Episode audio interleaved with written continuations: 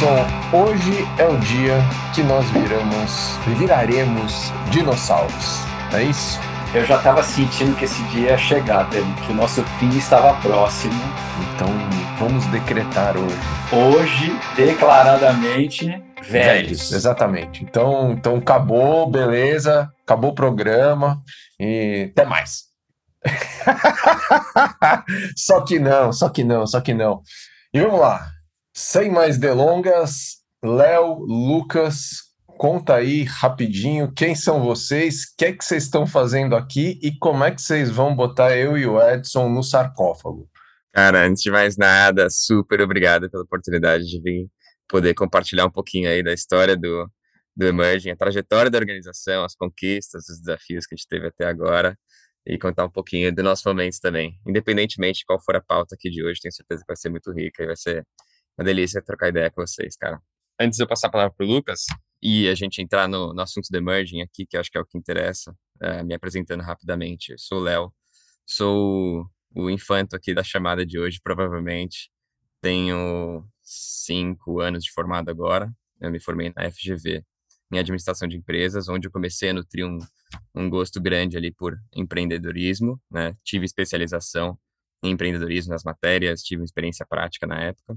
E aí, saído de lá, passadas algumas experiências rápidas ali por consultoria e numa fintech, eu rapidamente ingressei no mercado de VC. Né? Inicialmente na InvestTech, que é uma gestora de FIPS, de Private Equity e Venture Capital, onde eu tive espaço para começar o que veio a ser o Emerging, depois a gente entra nessa seara aí, e eventualmente assumi o, o desafio de tocar o Corporate Venture Capital do conglomerado Alpha uh, até o comecinho desse ano. Agora, toco uma outra iniciativa minha uh, de provavelmente médio prazo de tentar empreender dentro do mundinho de venture capital mesmo. Bora lá, essa é minha deixa, Léo. Isso. Então vamos. Daniel, Edson, primeiro uma honra estar aqui. Acho que, assim, olhando aspiracional para a gente, é, é, super importante a presença. Então, agradeço a vocês, a Juliana, todo o time Astela que nos trouxe para cá hoje. Aí, só me apresentando para quem está escutando, Lucas Nobeski, Vou começar, assim como o Léo, né, formado em engenharia de produção pela Mauá. Meu caminho até Venture Capital. Eu fiz um rápido estágio no mercado financeiro, ainda na, na graduação lá atrás, no Private do Itaú. Depois entrei em Tech. Né, eu entrei como estagiário na Oracle, fiz a minha carreira em tecnologia. Amo, by the way, a Oracle pelas oportunidades que me deu.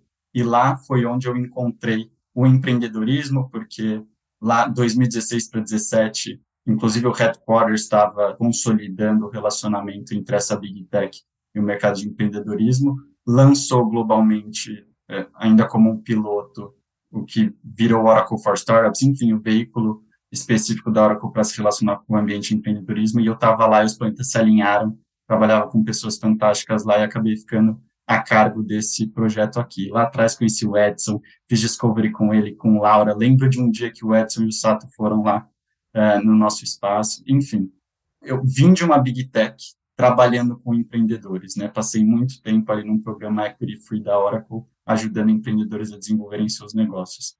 Fast forward, também através dessa minha experiência aprendi o que, era venture capital, se era de passar no cabelo, se era de comer. Lá para 2016, é, 17 também, me aproximei desse mundo e, long story short, acabei conhecendo entre outras pessoas, o Marcelo Gonçalves da Domo, que admiro meu mentor hoje, e acabei me juntando ao time da Domo Invest em 2021. E hoje, né, trabalho com, com o time Domo, com os gestores da Domo, é, em investimento seed stage, aqui para empreendedores brasileiros. Essa é a minha intro. Animal. E o que é Emerging? Conta aí. Pô, cara, é, o Emerging hoje é uma associação sem fins lucrativos voltada para educar e conectar o mercado de venture capital, tá? É muito difícil a gente falar de emerging sem falar de carreira, então acho que é, é legal a gente já ingressar nesse assunto logo depois das apresentações, né? E eu acho que também é muito difícil de fazer entender o que é o emerging, qual que é o impacto que a gente tem hoje no ecossistema brasileiro, sem contar um pouco da trajetória também e como a gente veio a ser o bichinho que a gente é hoje, né? Então, cara, sem mais delongas, assim, né, eu puxar um gancho que eu levantei lá atrás, sobre estar na InvestTech, recém-entrado em Venture Capital, começando ali a minha carreira, tentando entender onde eu estava pisando. e sem muitas trocas de experiência na época com peers de mercado. Estava analisando um deal, ali era só mais uma segunda-feira como qualquer outra, até que eventualmente um cara me acionou. Né? Um cara chamou no LinkedIn e falou: pô, fiquei sabendo que você está olhando uma startup é do meu portfólio, etc. Não quer trocar uma ideia?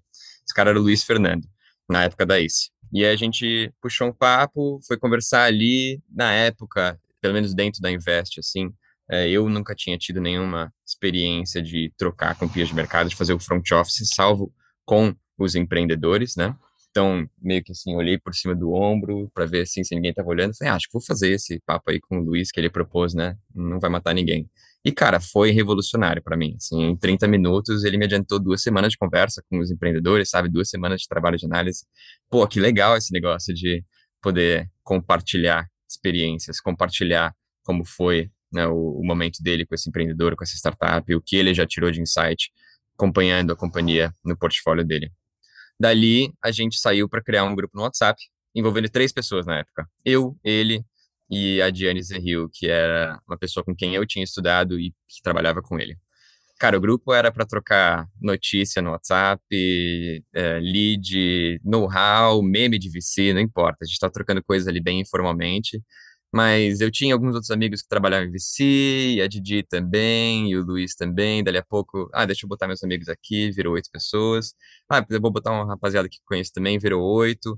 Dali a pouco a gente descobriu que o Martin, que na época trabalhava na Indicator, também tinha um grupo paralelo com o objetivo principal. A gente meio que fundiu as duas coisas sob o nome de Non-Partner VCs e foi começando a se criar a primeira comunidade que representava esse profissional novo dentro da indústria brasileira, né, dentro do mercado financeiro brasileiro, que era o profissional que trabalhava com venture capital, que começou carreira no venture capital, não é que veio de IB, veio de M&A para fundar a sua gestora, né, mas estava começando ali como estagiário, analista, associate, até principal.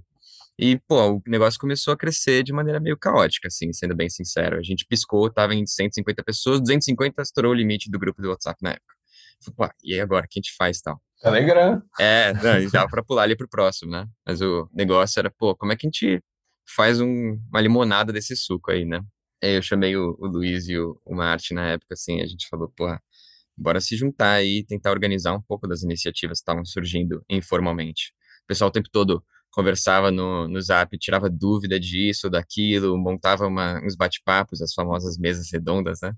Trazia gente para conversar, mas meio caótico. e a gente falou, pô, vamos do caótico pro organizado mesmo, pro ordenado.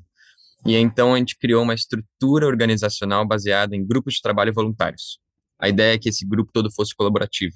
Né? Essa característica de colaboratividade ela é intrínseca do mercado de VC aqui no Brasil e fora. Vocês sabem muito bem disso. E tem N benefícios para quem participa dessa colaboração. Mas a gente se aproveitou disso para dar espaço, dar uma plataforma para as pessoas praticarem voluntariado e, e darem um gás nas suas respectivas carreiras. E dali a pouco a gente tinha três grupos de trabalho, cinco, sete, oito, que se permutaram, fundiram, etc., até chegaram na configuração atual, né, de oito grupos de trabalho, estão divididos, compartimentalizados, de acordo com suas respectivas responsabilidades e, vamos chamar assim, conformidade com os perfis das pessoas que lá trabalham, que lá voluntariam, para atender o objetivo do Emerging de educar, conectar o ecossistema de venture capital. Educar, conectar e inspirar, um ponto super importante. O animal, cara. Vamos lá, deixa eu já jogar todo mundo aqui na piscina, né? Bom, Cara, você sabe, eu, eu cheguei a investir em 2017, né? Não sou tão idoso assim quanto o Edson, né? o Edson né, já estava lá com o barco dele, aquela coisa toda que quem acompanha o programa sabe bem, né? Mas uma coisa que eu reparei, assim, né, estudando os concorrentes, é, não tinha um grupo de apoio, nada. Meu grupo de apoio eram os meus sócios mesmo, né? Mas uma coisa que eu rapidamente reparei é, putz, no Brasil só tinha VC que era sócio, né? Não tinha um segundo time, muito pouco, né? Muito difícil pouca visibilidade e tal. Obviamente, o mercado de lá para cá cresceu, né? A gente viveu um pico aí nos últimos anos, tal, está estabilizando num patamar certamente superior, né? Muito mais empresa, muito mais tudo. E aí eu acho que apesar da gente já ter uma série de iniciativas desde então, né? Vocês falaram da ACE, né? Um monte de gente, o próprio Geek tá com a gente, um monte de coisa que tava ali. Acho que hoje em dia, claramente, você vê uma geração, uma nova geração, né, de VCs no mercado, né? Um, seu nome mais bacana para isso, sim, mas é muito proeminente, né? Queria ouvir de vocês, assim, né? Como é que vocês veem essa formação, né, desse novo pelotão aí que deve assumir as posições de elite nos próximos anos, né? E como é que vocês enxergam esse ciclo, né? Afinal, vocês têm uma vantagem que é o tempo, né?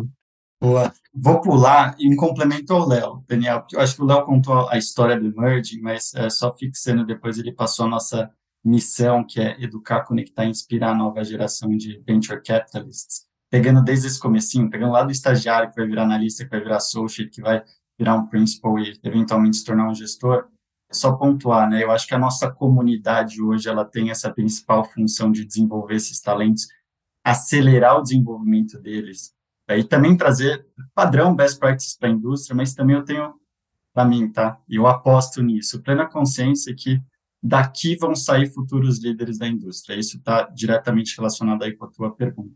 Visto que perfil de gestores e casas até o momento foram gestores que vieram ou de M&A, IB, vieram de mercado financeiro em geral com outras especializações ou são successful exited founders, né? A gente tem dois perfis, a gente não tem, ou é super raro em comum, ter o profissional formado na indústria. Acho que a analogia, é, eu, Léo, o time do Emerging, a gente pensa sobre isso algumas vezes, que a analogia é a mesma analogia do tripé de, de formação de grupos de founders, né? A gente tem o hustler, a gente tem o hacker, a gente tem o hipster, ou você pode também ter outra outra metodologia ali de entender a complementariedade entre todos. De maneira geral, e a nossa visão aberta para discussões, se a gente olhar as lideranças de VC hoje para uma região no pace de desenvolvimento como é Brasil e América Latina, a gente tem talvez dois, né? O empreendedor bem-sucedido e o gestor que veio de mercado, né? Veio de outras indústrias. se esse cara é o hipster, se esse cara é o hustler, quem é quem é discutível, né? O hipster é o founder que vendeu sua empresa e, se formou bem, ou esse é o cara de mercado, quem que é o hustler, porque obviamente o founder teve muito hustling para chegar lá. Mas eu tenho para mim que nessa composição a nossa comunidade hoje contribui na formação do hacker. VC não forma tecnologia, que seria o hacker, o CTO, o cara de produto e tech dos founders. A gente vem como hacker da tecnicidade da indústria é o estagiário que se formou, entrou num fundo, aprendeu porque virou esponja naquele momento, depois virou analista de deal flow, depois virou associate, passou a fazer parte do investment team, viu muito deal na observância e aprendeu em volume através dessa observância e eventualmente a gente está formando assim essa classe de, de gestores hackers técnicos na indústria de VC. Se essa é esteira completa, essa é uma discussão que a gente tem muito. É assim, o hacker de VC, ele faz um fellowship no mercado, ele vai para o operator side, ele não vai, ele pode ser hacker e, e trazer todo esse valor para a mesa sem ter ido empreender em nenhum momento ou ter ido para a indústria de alguma forma. Isso é variável, mas eu vejo como persona que se a gente olhar o, o perfil de quem vai sair dessa comunidade são os hackers de VC daqui para frente, e eu acho que isso vai trazer um twist para a indústria. Que a gente vai falar de times de gestão de fundos, onde você tem o gestor hustler, o gestor hipster e o gestor hacker lá. Não que o gestor hacker não exista, tá? Mas eu estou falando que é o potential persona que vai sair da nossa comunidade aqui, visto como ela está sendo formada hoje. Bem legal. Complementando, Lucas, a gente teve uma participação em um evento nosso há uns dois anos atrás, mais ou menos, eu acho, é, do Rodrigo Bayer, que veio compartilhar com a gente um pouco da visão dele no mesmo evento que o Edson já veio recentemente também, chamado All Hands, em que todos os membros do Emerging estão ali presentes participando. E ele falou uma parada que a gente acabou interpretando muito bem ali sobre qual que era o impacto do Emerging, né? É, ele falou de encurtar o ciclo de aprendizado. Então, ao invés dos VCs atuando individualmente, aprendendo com seus respectivos erros na condução dos deals ou uh, acompanhando as startups nos seus respectivos portfólios, eles podem trocar essas experiências e aprender com os erros e acertos dos outros. Na prática, essa é uma forma bem é, lúdica de entender qual o impacto do emerging em conectar esses vários profissionais. Então, complementando o que o Lucas disse, né, não sei se necessariamente todos os talentos que são formados e que passam pelo emerging, hoje já composto de quase 400 investidores, vão acabar sendo GPs dentro de gestoras, é, vão formar as suas próprias gestoras, vão subir nas suas respectivas casas atuais ou em outras, mas a gente sabe que no futuro os GPs que vieram de VC passaram pelo Emerging. Isso é quase que given. Né? E aí a gente também vai exportar talento para outras indústrias, às vezes paralelas, às vezes dentro do ecossistema de empreendedorismo também, ou às vezes nada a ver, vai saber. Super rápido aqui em big numbers, tá? Que é para a audiência também conseguir tangibilizar. Hoje a comunidade do Emerging uh, Venture Capital Fellows somos em 335 participantes, representando 104 casas de investimento, na variância delas, né? Tem gestoras puras de VC, tem gestoras de private equity também, alguns fellows olhando mais growth, tem gestoras de CVC, a gente tem family offices representados através dos fellows e aceleradoras e grupos de anjo. Então, até esse prisma entre diferentes olhares que os próprios fellows têm e trocam compõe também uh, uma visão completa aqui de, de quem faz parte dessa comunidade. Muito legal. É bacana ter noção dessa extensão toda e acho que pegando um gancho nessa nessa busca por acelerar a jornada, né? É, como o Dani falou, né? A gente passou aqui por um, uma fase de encurtamento dessa jornada para o Dani, para o Sato, né? Que vinham de outras experiências para se tornarem VC e agora a gente vem praticando criar isso dentro da próxima geração, dentro da Stella, que acho que envolve duas coisas, né? Envolve formar o indivíduo em várias áreas de conhecimento e também em VC. É, o que, que vocês já aprenderam já nesses, nesses últimos anos, nessa busca por acelerar, barra encurtar esse processo? Quais são as, os blocos de conhecimento, as atitudes, é, aonde vocês percebem que existe uma mudança significativa do pace de, de preparação de um profissional para se tornar investidor de venture capital? Vou falar aqui, vou começar, o Lucas me complementa eventualmente, mas tacitamente, cara, o que mais agrega é a troca. Eu já falei isso, talvez fique redundante aqui, mas existem outras maneiras de a gente educar e conectar. É trazer alguém para depor, para palestrar, né, em português, claro, é, para inspirar o pessoal, para debater pautas específicas, é produzir conteúdo né, inédito dentro do ecossistema, como, por exemplo, o nosso primeiro relatório de carreira em VC no Brasil, né, que foi produzido pelo Emerging em 2021. É às vezes trocar de flow informalmente, etc, etc. Mas eu entendo que a troca na conversa, no papo, é o mais rico que tem. É complicado você diminuir, enxugar o valor do emerging a um, um conector de pontas, mas a gente faz isso muito bem. Então, você promover espaços de discussão em que uma pauta determinada, por mais simples que ela seja, é debatida, às vezes gera muito valor. Eu lembro até hoje de um papo que a gente teve em 2020 ou 21, logo nos primeiros anos do Emerging, sobre como se avalia founder.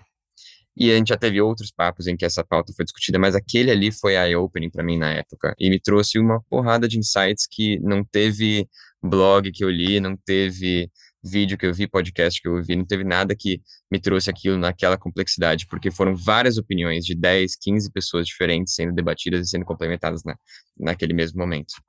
Então, eu acho que a troca é um dos principais papéis do Emerging. Aí, se eu fosse levantar um segundo, antes de passar aqui a palavra para o Lucas, seria no campo da curadoria, né? a gente ajudar a encontrar quais são os maiores caminhos. Né? Se você for olhar a mar aberto hoje, tem mil e uma maneiras de como você pode se desenvolver. Né? Você pode ir com o seu bom e velho amigo Google, pesquisar o que é Venture Capital e dali se, se estender, se desenvolver, ou você pode, de maneira mais assertiva, receber orientação, receber conselhos práticos de como fazer essas coisas. Né? Então, a curadoria é muito bem-vinda em campos de estudo que são complexos e são extensos, né? Acho que o um paralelo claro e óbvio que todo mundo conhece é o da programação. Você quer aprender programação, por onde você vai começar, cara? Tem tantas linguagens e tem tantos termos técnicos e tudo mais, puta, é meio overwhelming. Deixa eu perguntar uma coisa para vocês, assim, é, uma coisa que a gente se debate muito, né, nesse nosso processo aqui de construir a próxima geração das telas, é o tempo. A gente, lá atrás a gente falava muito em sete anos, né, o ciclo de pelo menos dois períodos de investimento tal. Recentemente no podcast, uh, no Acquire, no, no Invest Like the Best, lá o pessoal da Bessemer declarou nove anos, né, o ciclo de um associate para se tornar junior partner. é, pelo menos é o que está lá, né? Se é mesmo, não sei, mas eles falam. E a Bessemer é uma referência, né? A gente gosta demais, porque a Bessemer lá fora é uma das poucas casas que só forma. Eles evitam contratar partners, eles formam. Não sei se os 20 sócios lá, se todo mundo se formou lá dentro, mas é o discurso, e, e a gente conhece vários, que acho que eles realmente walk the talk, assim. É, como é que vocês enxergam essa questão do tempo? Assim, o que, que vocês acham né, que é o tempo de maturação na profissão, né? Dá para acelerar, não dá para acelerar, né? Como é que vocês enxergam essa equação de tempo? Eu ia fazer um comentário que para mim é o grande valor do, do Emerging frente a, a acelerar essa, esse timeline, né, Daniel. Assim, se a gente for olhar um profissional né, de venture capital e que vai ter que passar por todos os estágios do ciclo de vida de um fundo, ele vai estar invariavelmente nesse tempo aí de 7 a 9 anos, e no mínimo, né? Se ele participou efetivamente da captação do fundo, e uma vez o, o, início do fundo, ele teria que participar de toda a formação de portfólio, nutrir esse portfólio e depois de ano 6, 7, começar a participar efetivamente do grosso dos desenvolvimentos. Então, a cronologia está aí e ela é muito óbvia e lógica se você imaginar um profissional que vai acompanhar, né, você não pode acelerar o tempo, então ele teria que passar por esses momentos. Como que eu vejo que o Emerging apoia nisso? Está ligado com o que o Léo falou de conexão. Acho que de uma forma muito prática, né? Todos nós eh, que ainda somos pre-partners e estamos na nossa gestora, dentro de um espectro de proximidade com o eventual managing partner daquela gestora, consumimos e aprendemos dele dentro da disponibilidade de tempo dele quando a gente está exposto a efetivo on-the-job atividades. Então, a gente fica limitado a isso, salvo a gente estudar na teoria. Com o Emerging, o que, que eu olho? O grosso da nossa comunidade, ele, ele é o, os novos entrantes ou associates juniors eles estão mais voltados para deal flow. Como eu acelero o aprendizado deles? E eu, quando a gente está nos nossos encontros, no VC Get Together aqui do Emerging, eu estou falando para essa população, ou ela consegue me acessar como um peer mais na frente, só que do lado dela, sobre o processo de investimento em si, a negociação com o founder sobre termos de cláusulas, o fechamento do deal, ou até antes disso a diligência, ou talvez uma experiência de desinvestimento que eu estou passando agora. Então, eu consigo ser o elo prático para esse cara que está mais no começo da carreira, que talvez ele só fosse conseguir por observância do gestor ou do time mais sênior da gestora dele, e ainda mediante ele estar tá encontrado naquele, naquele dia, naquela atividade, né? não por, porque o tempo é limitado do gestor, né? então ele não consegue, ele está na prática sempre presente, e eu consigo ser. Então, é, consolidando aqui, eu acho que hoje, quem, por exemplo, é entrante na indústria e faz parte do emerging, vai ser o tipo de profissional que dentro da sua casa quando ele eventualmente transcender ou passar de uma posição de associate, que olha de flow, para o time de investimento efetivo, ou for para olhar investimento depois disso, ou junto a esse portfólio, ele já vai ter ouvido de mim essas experiências. Então, ele não vai chegar no zero para aprender depois com, com isso na prática. Ele talvez consumiu de mim muito desse aprendizado e chega mais aquecido para esse jogo. Aí eu acho que a gente começa a encurtar essas distâncias e sabendo que vocês são uma derivada do que os gestores hoje estão contratando, é, como que vocês já estão vendo essa próxima geração do ponto de vista de diversidade e o que, que vocês acham que a gente pode fazer junto para expandir isso ainda mais? Legal. Cara, eu acho que assim, o mercado de venture capital, ele ainda tem, e não é uma característica exclusiva do Brasil, a gente tem contato com outros emergings né, ao redor do mundo, que inclusive até por curiosidade compartilham o próprio nome do Emerging, às vezes tem a palavra Emerging no nome. É, a gente vê que eles têm um desafio similar de levantar e balançar a bandeira da diversidade e da inclusão. Né? É um mercado exclusivo é, e não inclusivo por natureza, que visa privilegiar a gente que sai, às vezes, de faculdades de elite, né, em função de outros backgrounds, e hoje ainda é predominantemente masculino e branco. É, e o emerging, uh, hoje, porque abarca boa parte dos profissionais dentro da, da indústria de VC, reflete essa natureza. Então, assim, acho que o saído agora do, de ter ouvido o mais recente lançamento do podcast de vocês, do Abraão, eu estou bastante fresco no assunto também. Mas brincadeiras à parte, assim, né? Eu acho que uma das coisas mais importantes que a gente pode fazer é, trazer esse, essa informação à tona. né? E eu sei que para quem reflete o perfil do privilegiado pode ser doído ser confrontado, ser questionado dessa maneira, mas acho que é o primeiro passo. E aí o segundo passo seria eventualmente tomar medidas assertivas, ação mesmo, para a gente enfrentar esse cenário. Significa expor com dados, com números, como é que é a representatividade de pessoas pretas, de mulheres, por exemplo, dentro das gestoras, ou dentro de posições de destaque nas gestoras ou nas startups, né, que compõem os portfólios dessas gestoras.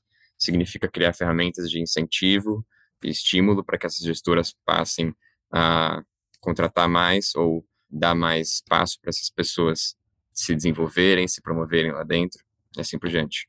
Mas, Léo, existem algumas iniciativas, eu acho, para pessoas pretas e de origem menos favorecida. A gente, assim, eu, eu não tenho conhecimento, né? talvez o esforço individual de pessoas até como o Abrão, como você citou, tal, mas, mas não vejo coisas muito estruturadas. Mas vejo as meninas se organizando de uma maneira muito legal, né? Elas, o Female Force, uma série de coisas aí. E aí você falou, né, que vocês juntaram força com o Martin, né? Uhum. Por que não juntar tudo? Eu acho que assim, cara, na verdade, é, boa parte das membros do Elas e VC, que você comentou, tá inclusive dentro do Emerging, né? É, o Female Force Latam, se não me engano, tem algumas membros dentro do Emerging também. Eu acho que mais do que tentar abraçar tudo, é, o papel de uma comunidade, independente de qual é Emerging, agora indo mais para o campo da teoria, é dar espaço para que essas conexões surjam. Né? Eu aprendi muito fazendo benchmarking na hora de tentar entender qual seria a carinha do Emerging, se a gente seria premium barra exclusivo ou democrático barra inclusivo, né? Que uma comunidade ela deve ser plataforma né, e que o gestor da comunidade pouco deve temer que novas panelinhas surjam ali. Né? Puta, se vai surgir o clubinho do Bolinha, clubinho da Luzinha e assim por diante, e outras panelinhas e pessoas interessadas em puta, jogar aquela pelada no, no, sábado à tarde, e vai ter gente que vai querer fazer o churrasco, vai ter gente que vai querer discutir só sobre esse assunto e fazer essa pesquisa e até trabalhar juntos, que seja, eles vão lembrar que começou no Emerging, né? né? No caso, agora trazendo para a realidade do Emerging. Então, eu gosto mais da ideia de que a gente é organizações distintas, que têm propósitos, às vezes, que se sobrepõem, né? E nessa sobreposição a gente pode é, compartilhar um esforço em função de um objetivo comum. De resto, elas endereçam a agenda delas e a gente endereça a nossa. Claro, claro. Não, também não estou querendo desalojar ninguém aqui, estou só provocando. É, deixa eu perguntar uma coisa, assim, uh, olhando pelo deal flow das telas, né, mas acho que a gente tem algum tamanho aí no mercado, então acho que estatisticamente somos relevantes, né? A gente, no ano passado, é, passado, pela primeira vez, né, o nosso time, aqui são quatro sócios e quatro associates, né, agora tem mais um começando a trabalhar na área de investimento part-time, mas no ano passado eram quatro e quatro, né? E pela primeira vez a gente teve mais empreendedores falando com o nosso time do que com os sócios. E aí nas telas antes eram só os sócios mesmo, então não tinha outra opção. É, e acho que é uma realidade em boa parte das gestoras do mercado hoje, pelo menos no volume, né? Acho que depois a gente pode até querer ficar discutindo detalhes de qual tipo de empreendedor, mas acho que isso é pouco relevante. Assim, o volume ele é importante. Como é que vocês veem o empreendedor se relacionando dessa maneira, né? Porque tem um novo paradigma. Há três, quatro anos atrás eles só falavam com sócios porque só tinham sócios, né? Mas hoje tem muito mais gente, né? Como é que vocês têm visto e sentido no dia a dia é, essa relação e o que dica que vocês passam, né, para os peers de vocês no sentido de buscar esse empoderamento, né, de ser o melhor do mundo, né, nisso? Mas como é que vocês têm ouvido dos empreendedores? Daniel, eu queria dar só um step back ainda na pergunta anterior, porque tem algo muito fundamental para a gente quanto ao último assunto, que é a questão de ESG em e eu acho que o nosso reconhecimento de importância desse tema para a indústria, acho que para todas as indústrias de forma geral, mas para a VC talvez mais acentuado, é, um dos nossos grupos de trabalho é o de ESG em. Então, a gente tem um grupo de trabalho de ESG, diversidade e inclusão, liderado pela Ita Vicolini, é, onde a gente põe em prática o que a gente entende. A gente primeiro estuda, né? A gente lança um reporte de SD anual. Quem entrar no site do Emerging vai poder acompanhar o reporte lançado em 2022. A gente está preparando o 23, onde a gente primeiro entende a maturidade da indústria agora, entrevista diversas pessoas e, e traz isso para Data Driven. E entre todas as ações do Emerging, com parcerias com os grupos, né, uh, N que existem, a gente põe isso na prática. Hoje a gente tem um, Um exemplo prático disso, a gente tem o Mentorship Cycle, onde a gente conecta general partners da indústria com os nossos fellows. A gente tem agora para o ciclo 2 uma equidade de gênero forçada. A gente tem 50% dos mentores e mentoras mulheres e homens, 50% dos fellows que vão ser os mentorados, 50% vai ser mulher, 50% vai ser homem. Assim, para falar da primeira, o primeiro ponto basic de diversidade e inclusão, que aqui a gente está falando de gênero. Então, a gente tem, eh, dentro de N ações práticas no nosso dia a dia, a gente tem esse olhar, eu acho que a importância para a gente aqui, que é um reflexo de como a indústria vê cada vez mais isso forte, que a gente tem um grupo de trabalho que só exerce e trabalha pro ESG em DNI, liderado aí pela Italy, nos representando aqui com N fellows uh, suportando essa pauta. Boa. Como é que a geração de empreendedores tem lidado aí com essa nova realidade do mercado? É, assim, acho que do lado dos fellows, que são esse, esse novo nível que acaba tendo a, a super oportunidade de ser front-facing com os founders, é uma oportunidade excepcional. Eu acho que eles se tornam filtro, por isso que eu vejo muito a responsabilidade deles, né? Eles vão ter as primeiras conversas com os founders, tipicamente no processo de deal flow das gestoras. Então, cara, se eles não passarem informação correta, se eles não fizerem aderência apropriada, talvez a gestora esteja perdendo um deal incrível.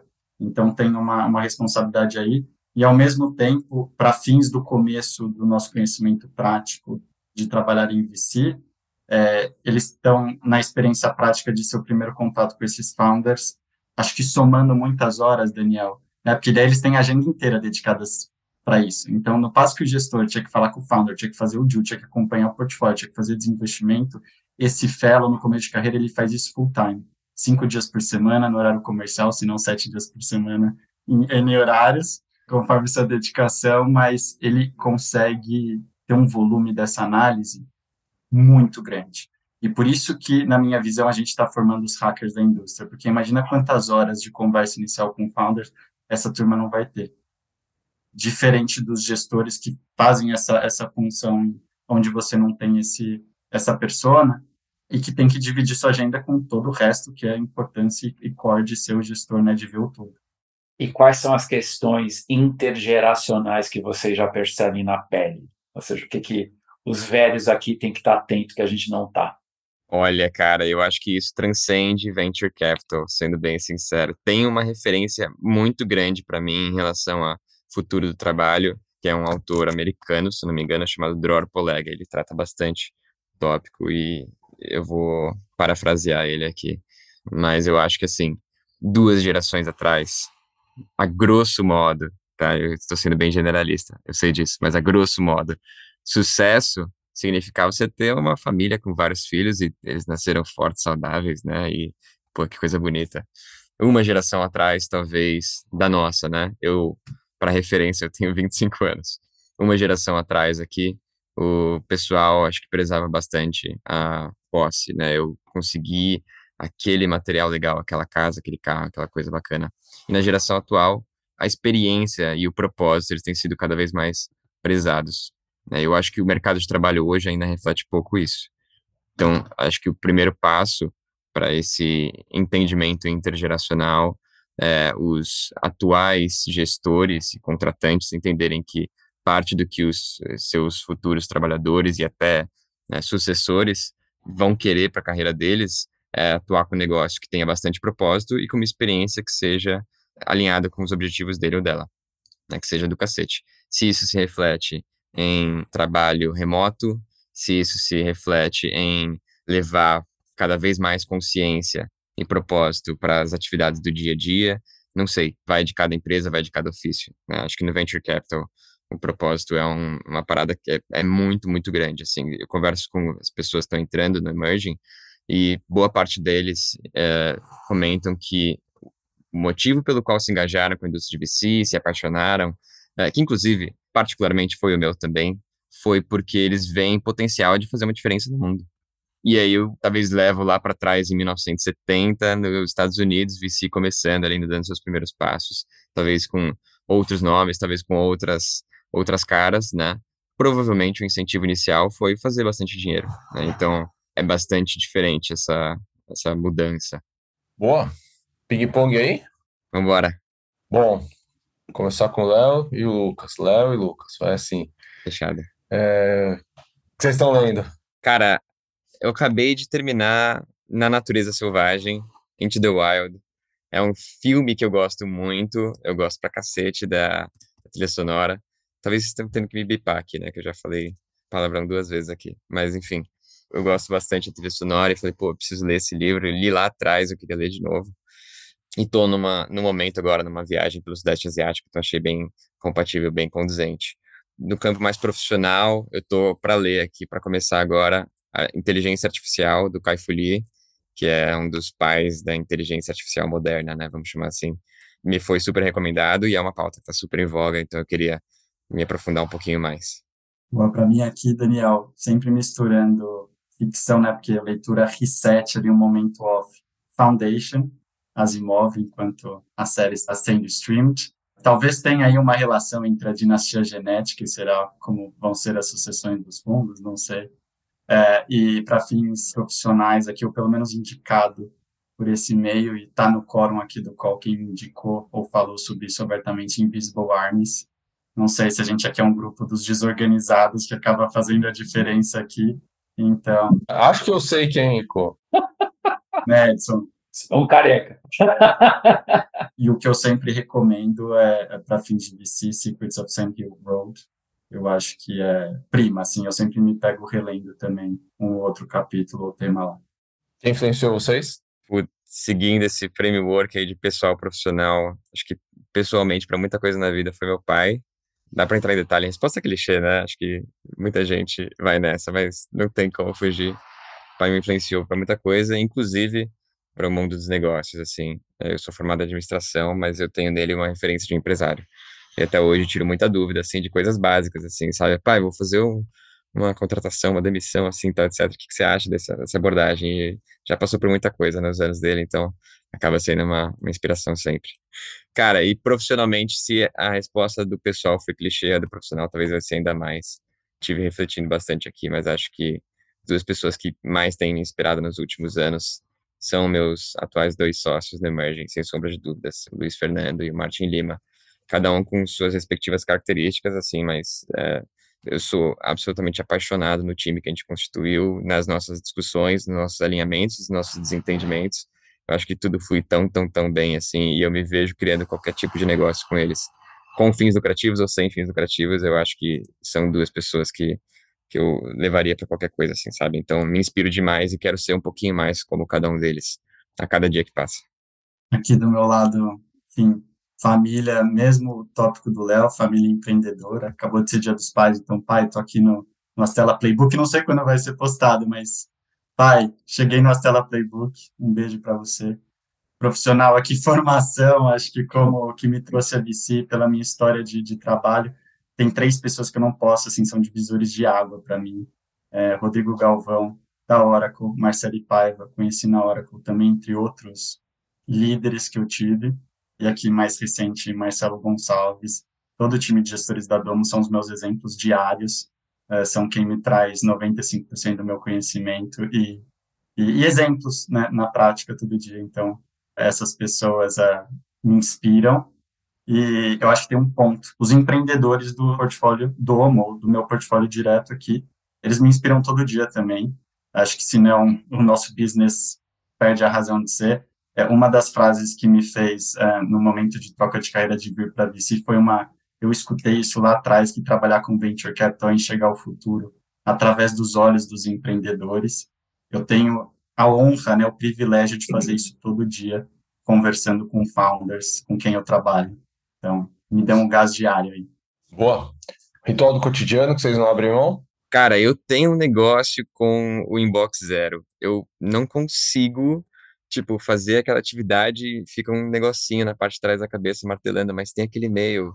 Mas sei lá, e se é só um, dois e-mails, tá tudo bem, porque tá sob controle. Mas se eu passei uma semana de férias e voltei, tá, cara, 120 e-mails, ferrou, não, nada mais vai pra frente. Então, meu ritual é começar o dia lendo todas as notícias e me informando bem, salvo em momentos de crise, óbvio.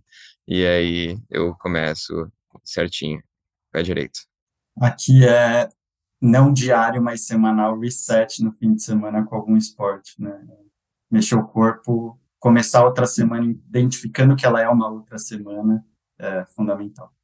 Ferramenta de trabalho básica? Puta, atualmente eu tô, tô viajando faz uns meses aí, então ferramenta de videoconferência, não tem jeito. o Meet, o Zoom, já perdi o, o time. Eu jogo em qualquer time agora.